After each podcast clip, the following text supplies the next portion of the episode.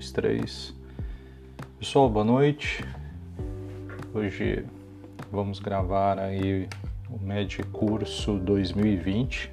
A gente vai começar com pediatria e com sífilis congênitas.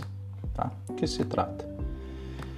A sífilis congênitas ocorre uma disseminação hematogênica do treponema palladium da mãe para o feto, predominante por vias transplacentárias.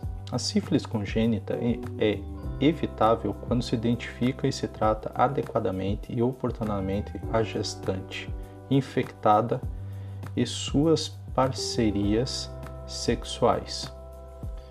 Manifestações clínicas das sífilis congênitas. A sífilis congênita precoce se mantém até o segundo ano de vida. A transmissão vertical é passível de ocorrer em qualquer fase gestacional ou estágio da doença materna que pode resultar em aborto, natimorto, né? natimorto, prematuridade ou um amplo aspecto das manifestações clínicas. Apenas em casos muito graves são clinicamente aparentes ao nascimento.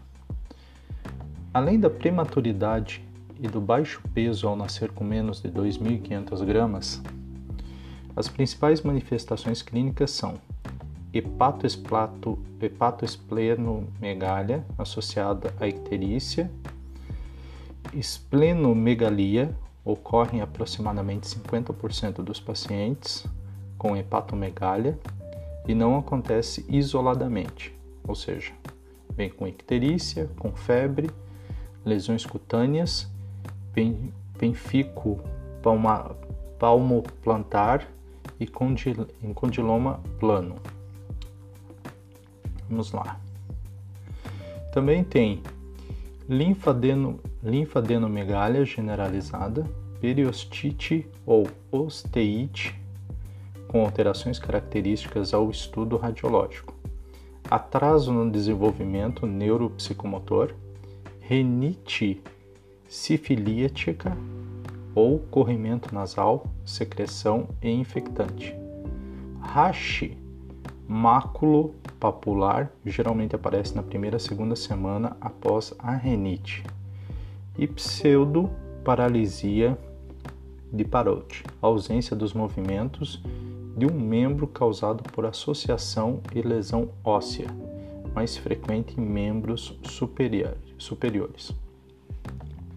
Temos também outro modelo que é a sífilis congênita tardia, que significa que ela surge após o segundo ano de vida.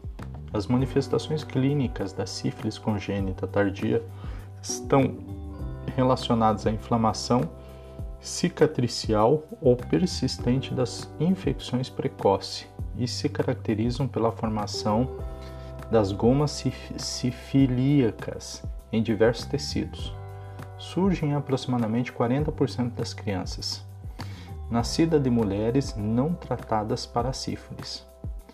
Durante a gestação, as principais manifestações incluem características faciais, fronte olímpica, nariz, sem cela, hipodesenvolvimento maxilar, palato em ogiva.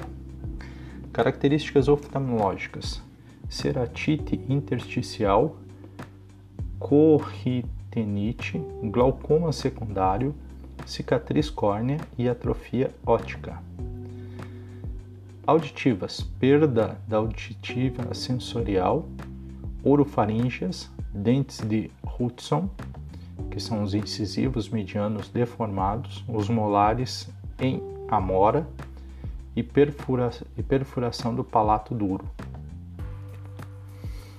É, cutâneas, fissuras peritoriais e no sistema nervoso central, atraso no desenvolvimento comprometimento intelectual, hidrocefalia, convulsões.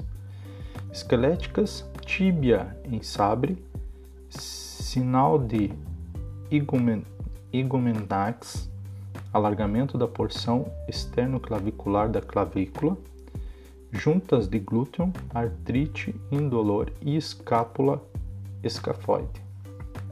Diagnóstico: A sorologia não trepa, treponêmica, a VDRL e RPR, é indicada para diagnósticos e segmentos terapêuticos. Devem ser realizadas no sangue do neonato, evitando assim o uso do sangue do cordão umbilical. O RN das mães com sífilis, mesmo os não infectados, pode apresentar anticorpos maternos transferidos passivelmente através da placenta.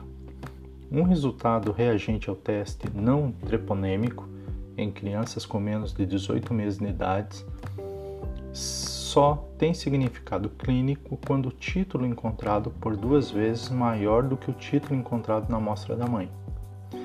E deve ser confirmado com uma segunda amostra coletada na criança.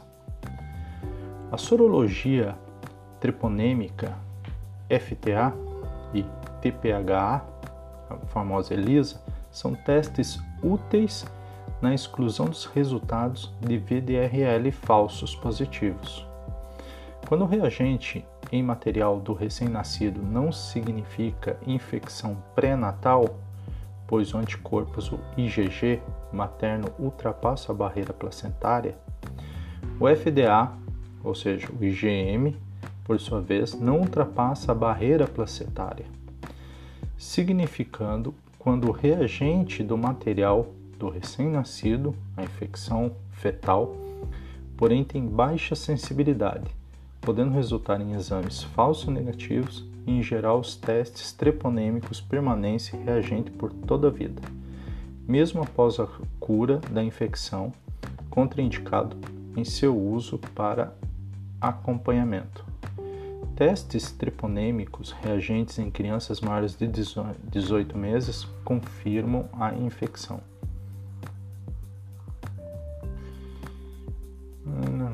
Tratamento: Todos os recém-nascidos de mães com diagnósticos de sífilis na gestação ou no parto, ou na suspeita clínica de sífilis congênita, devem realizar uma investigação para sífilis congênita, mesmo nos casos das mães adequadamente tratadas, devido à possibilidade de falha terapêutica durante a gestação. Aí tem um quadro que diz é, o esquema preposto aqui, ó, por exemplo, presença de alterações clínicas imunológicas. Qual é o, o tratamento?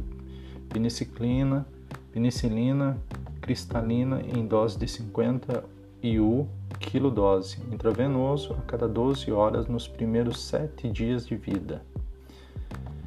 Ok? Caso, como segmento aqui, como notificar, né? realiza consultas ambulatoriais mensais até o sexto mês de vida e a consulta ambulatorial do sexto ao, 12 me...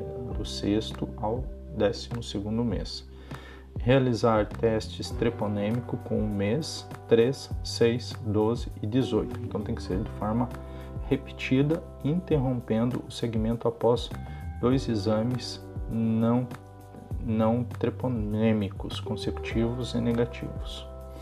Recomenda-se acompanhamento oftalmológico, neurológico, audiológico semestral e no caso de crianças tratadas inadequadamente na dose ou no campo preconizado, deve-se convocar a criança para reavaliação clínica laboratorial, havendo alterações, tal, tal.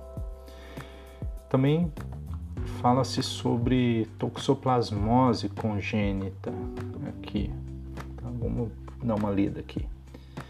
A toxoplasmose congênita é um protozoário capaz de infectar a maioria das espécies do sangue quente, incluindo o homem. No Brasil, de 50 a 80% das gestantes e mulheres de idade fértil já foram infectadas e 4 a 5% correm risco de infectar durante a gestação. Quando a infecção aguda pelo toxoplasma ocorre em gestante, pode ocorrer uma transmissão do parasita ao feto pela via hematogênica transplacentária. Tal transmissão também pode ocorrer muito mais frequente nos principalmente em mulheres portadoras de deficiência imunológica após reativação da toxoplasmose latente durante a gestação e reinfecção.